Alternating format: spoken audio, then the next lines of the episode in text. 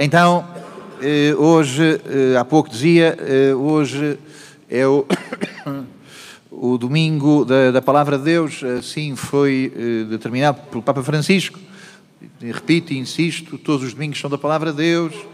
Também temos o domingo da Santíssima Trindade, todos os domingos são da Santíssima Trindade, mas de alguma maneira hoje é para levarmos mais a sério esta questão. As palavras, as palavras uh, há um desgaste, uh, às vezes uh, há uma ironia, porque a vida nos correu mal, porque nos trouxe traições, porque nos trouxe desencontros. Às vezes há uma maneira de falar das palavras que não é bonita, porque desconsideramos-las. palavras levam ao vento, não interessam as palavras, interessam os factos. Eh, e, no entanto, eh, Deus fez-se palavra, e, no entanto, vimos à missa também para acolher a palavra de Deus, a palavra da salvação, eh, e o que seria a nossa vida sem a palavra. A palavra é uma coisa muito frágil, já, já passou, já disse, já passou. A palavra é muito frágil, de facto, é um, um pouco de vento que tem uma determinada vibração. A palavra é muito insignificante e, no entanto, eh, eh, as palavras, eh, como dizia o Papa Bento certa vez, as palavras dão origem à história, às histórias. Todas as histórias são histórias de palavras. A história dos povos, aqueles não se entendiam com os outros, depois começaram a haver tradutores e começaram a ter palavras que criaram aliança, ou se calhar palavras que criaram invasão. As pessoas, aquele rapaz disse uma palavra àquela rapariga, começaram a trocar palavras, e deu uma história, deu uma bonita história, e hoje é uma família, e é uma família que, que está aqui presente com os seus filhos. Então, eh, a importância que as palavras têm para nos trazerem calor, para nos trazerem ânimo, alento, a importância que as palavras têm para nos explicar as coisas, a importância que as palavras têm para nos fazer crescer, para nos fazer eh, estarmos mais conscientes. Que importância têm as palavras na nossa vida decisiva? Eh, nós, sem palavras, que tristeza, eh, nós, eh, sem as palavras, eh, que mundo tão difícil de habitar. Bem, sabemos que as pessoas que não conseguem falar, as pessoas que têm, as pessoas, os surdos mudos, que mundo difícil o seu. Pode-se viver, mas que mundo tão difícil o seu. Bom, então bendito seja Deus pelas palavras, estas palavras que nos põem mais perto uns dos outros, mais perto das intenções uns dos outros lembro eh, a geografia da palavra, lembro o itinerário da palavra. Eu estou a falar neste momento, e de onde é que vêm as minhas palavras? As palavras vêm cá de dentro, vêm de dentro da minha cabeça, vêm de dentro do meu organismo, eh, procuro tirá-las cá de dentro e, portanto, vêm de dentro de mim e todo o meu objetivo é que caiam aqui dentro do coração do Guilherme, do Rodrigo, de cada um dos pequeninos que hoje vai receber a Bíblia. O meu desejo é que a palavra que está aqui assim e que vá dentro de ti, e que vá dentro de ti não como barulho, vá dentro de ti eh, não como agitação, que a minha palavra vai e que fique aí, e que fique aí a servir para alguma coisa. O que eu estou a dizer eh, é muito mais misterioso, porque de dentro de Deus vem a sua palavra. E Deus quis que de dentro dele viesse a sua palavra e que viesse até aos homens e que chegasse até à nossa vida. Deus quer que a sua palavra eh, venha de dentro dele, da sua intimidade, e o que Deus mais quer é que a Sua palavra chegue dentro de cada um de nós.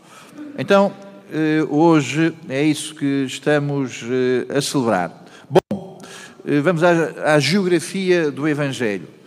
Portugal tem, tem 18 distritos. A terra de Jesus tinha 12 tribos, era um pouco diferente, os distritos vivem lá todos portugueses, ali nas, nessas 12 tribos viviam pessoas uh, um bocadinho mais diferentes, também do norte ou do sul há diferenças, mas ali ainda havia algumas diferenças maiores. Havia 12 tribos e as tribos mais do norte, uh, lá para trás os montes, lá para, uh, lá para trás os montes e Alto Douro, lá para muito longe, viviam estas duas tribos chamadas Zabulão e Neftali.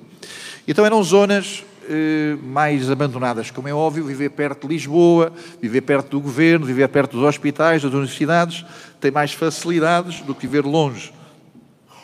Estas terras estavam mais longe de, do centro de, de, Israel, que era Jerusalém.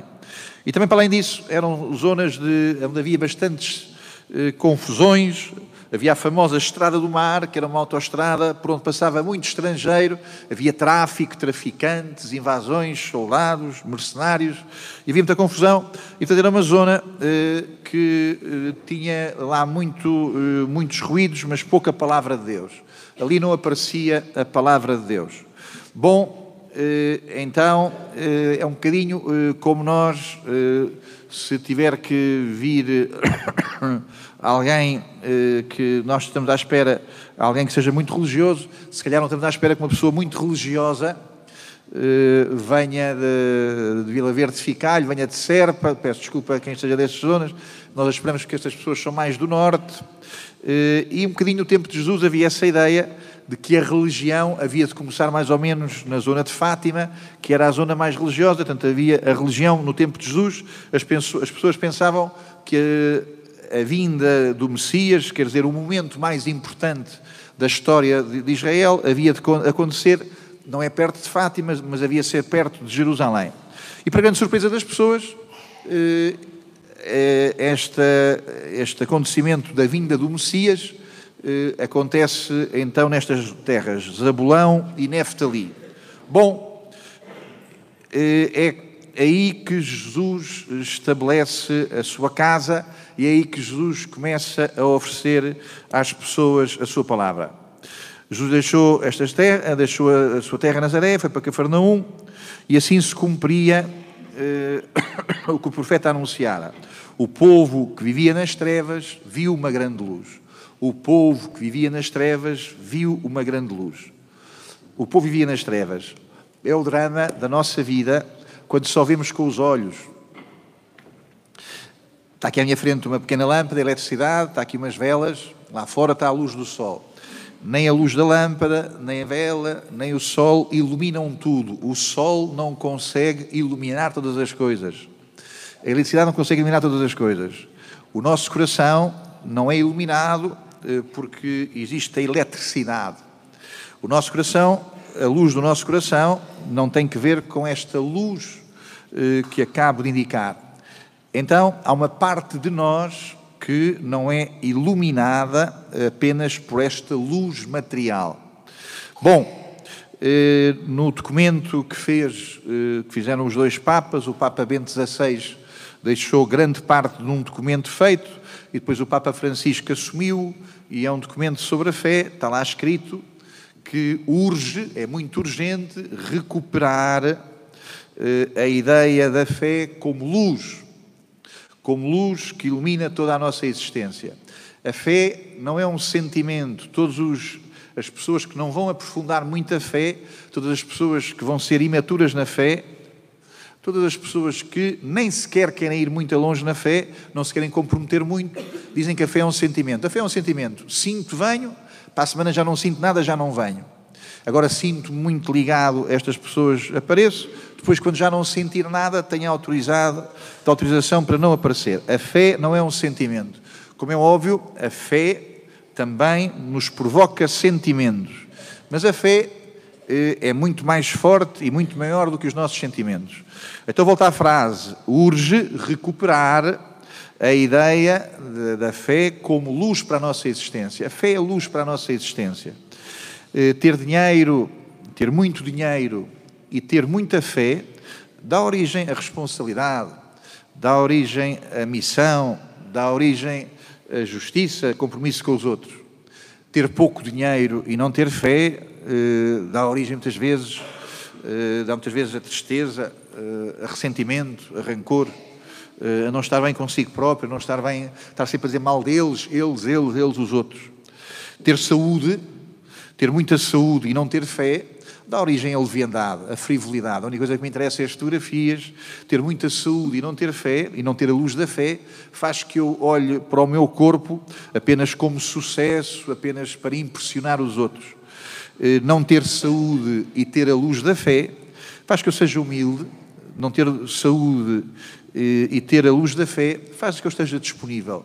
Em vez de responder mal, respondo bem. Não tenho, não tenho, não tenho saúde nenhuma, mas tenho fé.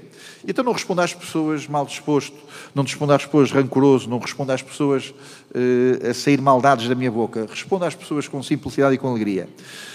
Urge recuperar esta ideia de que a fé é a luz para a nossa existência, para toda a nossa existência. A fé é a luz para toda a nossa existência. Bom, o povo que vivia nas trevas, as pessoas que viviam nas trevas, uh, viram uma grande luz. Ora bem, eh, também, eh, em algum momento, o Papa, eh, Francisco, o Papa Bento dizia que é muito importante mudarmos a nossa ideia de realidade. Para nós, a realidade é pedra. O que o Padre está a dizer é mais ou menos poesia, é mais ou menos letras. realidade, realidade é pedra, a realidade é o ferro, é o dinheiro, é a força, é o poder. Então o Papa eh, diz que também é muito importante mudarmos a nossa ideia de realidade, de realidade. Tudo o que estamos a ver, a começar pelo meu próprio, eh, não tardará assim muito, muito, muito, tudo será ruínas. E será eh, tudo o que estamos a ver, tudo o que estamos aqui a ver, um dia será ruínas. No nosso tempo, ou muito depois do nosso tempo, tudo será ruínas. Diz a palavra de Deus, diz, disse Jesus, que uma vez também pegou Jesus na palavra e disse eh, as, eh, das coisas todas que vocês estão a ver, tudo será ruína, mas as minhas palavras permanecerão para a vida eterna.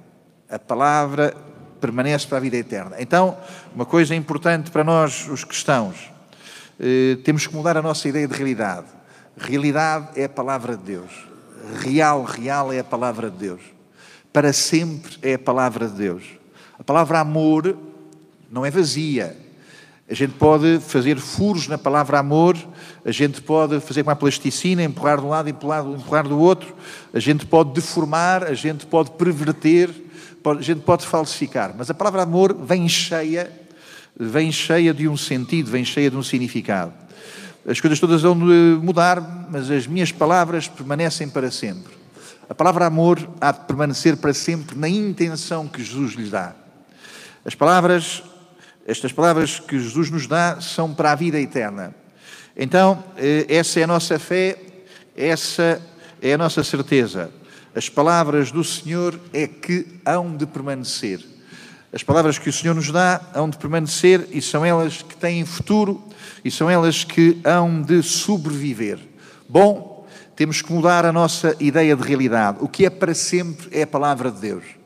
Então parece aqui assim alguns fenómenos psicológicos Parece que alguns fenómenos psicológicos importantes. A depressão, eh, a ansiedade, o vazio, o tédio, a tristeza, são mais eh, a agitação, a excitação, são a frivolidade, quer dizer, damos muita importância ao que não é importante, são manifestações de que ainda não percebemos que o mais real de tudo é a palavra de Deus. O mais real de tudo é a palavra de Deus. Bom, eh, alguém dizia que quando nós não damos a sério, não damos, damos a sério a palavra de Deus, surge a idolatria. A idolatria é quando nós chamamos rosto ao que não é um rosto. A idolatria é quando nós dizemos que é um rosto e um rosto que nos pode amar e um rosto que nos pode salvar aquilo que não é um rosto. Então, ao bem que a palavra de Deus nos faz perceber o que é realidade, e a realidade é Jesus, e o que é mais de real de tudo é Jesus, e o que há para sempre é Jesus. Ou bem que nós percebemos a realidade que está em Jesus, ou então eh, caímos na idolatria, passamos a olhar muito eh, para rostos que nós dizemos que são os mais importantes e que um dia vão desaparecer.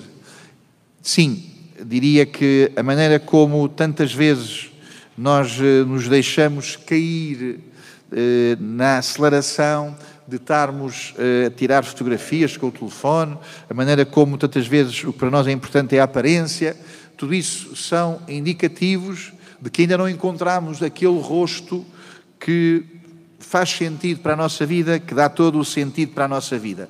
Bom, vou uh, avançar. Uh, com o Evangelho e já não vou demorar muito tempo.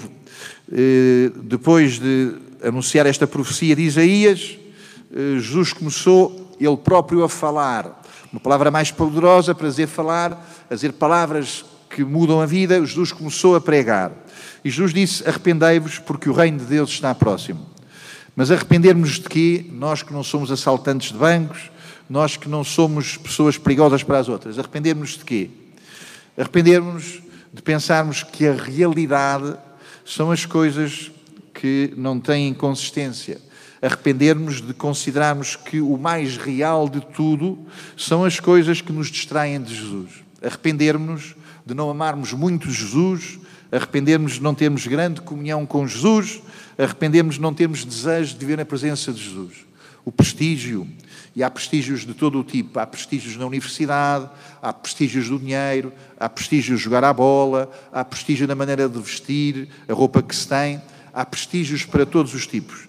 Então arrependei-vos de procurar uma vida prestigiada em vez de procurar uma vida eh, de relação com a minha palavra. Temos que mudar a nossa ideia de realidade. E a realidade é o que nos vem na palavra de Jesus, é o que Jesus nos oferece. Bom, então, eh, a palavra de Jesus surge na vida destes três homens eh, e surge, eh, perdão, na vida destes quatro homens, Pedro, André, Tiago e João, e surge a palavra de Jesus para lhes dizer: Deus tem mais para vocês. Deus tem mais para vocês. As vocações. A falta de vocações é sempre, sempre, tem sempre, sempre, sempre que ver com acreditarmos pouco na palavra. Temos que mudar a nossa ideia de realidade. Nós achamos que somos felizes, achamos que seremos felizes se realizarmos os nossos sonhos. Se eu realizar os meus sonhos, serei feliz. E não percebemos que realizar os nossos sonhos é ficarmos eh, apenas com o que nós conseguimos realizar. E tu podes realizar menos do que Deus quer realizar em ti. Há poucas vocações porque acreditamos muito mais nos nossos sonhos do que na palavra de Deus. Há poucas vocações porque os nossos sonhos, para nós, são a única coisa que tem que acontecer. E haveria mais vocações se acreditássemos no que a palavra de Deus nos promete. Então Jesus diz para nos arrependermos e arrependermos de achar que nós sabemos mais sobre a felicidade, sabemos mais sobre a realização humana do que ele que nos convida a segui-lo. Bom, lá foram com Jesus eh, e Jesus chamou-os a deixarem o barco e seguiram-no, onde eles estavam a consertar as redes. Eh, bom, os que vão com Jesus, os que vão para anunciar a palavra de Jesus, o resto da vida têm isso para fazer. Estarem num outro barco que se chama Igreja e estarem a mexer nas redes. As redes têm que ser consertadas, quer dizer, não podem ser rasgadas. Consertar as redes é guardar a fé. A fé não é um discurso qualquer sobre a fé. A fé é a fé eh, na verdade, eh, na autenticidade daquilo que Jesus deu à Igreja. A fé é a verdade da fé. Não é qualquer coisa que é fé. Consertar as redes é não permitir os buracos da vulgaridade. Todas as heresias são covardias do pensamento. Todas as heresias são tentativas de que digam mais bem de nós. Em todos os tempos, as heresias foram tentativas de dizer coisas mais fáceis que as pessoas aceitem mais facilmente. Então, estes vão ficar o resto da vida a consertar as redes, porque ter fé é não permitir que se rasgue o que Jesus nos disse. Mas as redes também têm que ser consertadas antes de mais, para reunir os muitos que Deus quer uh, uh, trazer através delas para Jesus. Então terminei. Hoje é o domingo da palavra de Deus. A palavra é o que nos diz a realidade. E a realidade é que Deus está conosco. A coisa mais formidável que aconteceu a estes quatro não foi dizerem a Jesus: Nós vamos contigo. A coisa mais formidável que lhes aconteceu foi perceberem que Jesus vinha a eles. Antes deles dizerem, nós vamos contigo, que coisa formidável, que coisa espantosa, eles perceberem que Jesus vinha a ele. Hoje é o domingo da palavra de Deus. Deus vem a nós na sua palavra, Deus vem a nós no seu evangelho. para que depois os que o recebem com coragem, os que o recebem com valentia, os que o recebem com amor, os que o recebem com simplicidade e pureza de coração, também digam: Nós vamos aonde há, onde há trevas levar a tua luz. Bendito seja Deus que vem a nós na palavra do Evangelho, bendito seja Deus pelos, por aqueles a quem Ele dá coragem para ir levar a luz do, do Evangelho por esse mundo fora.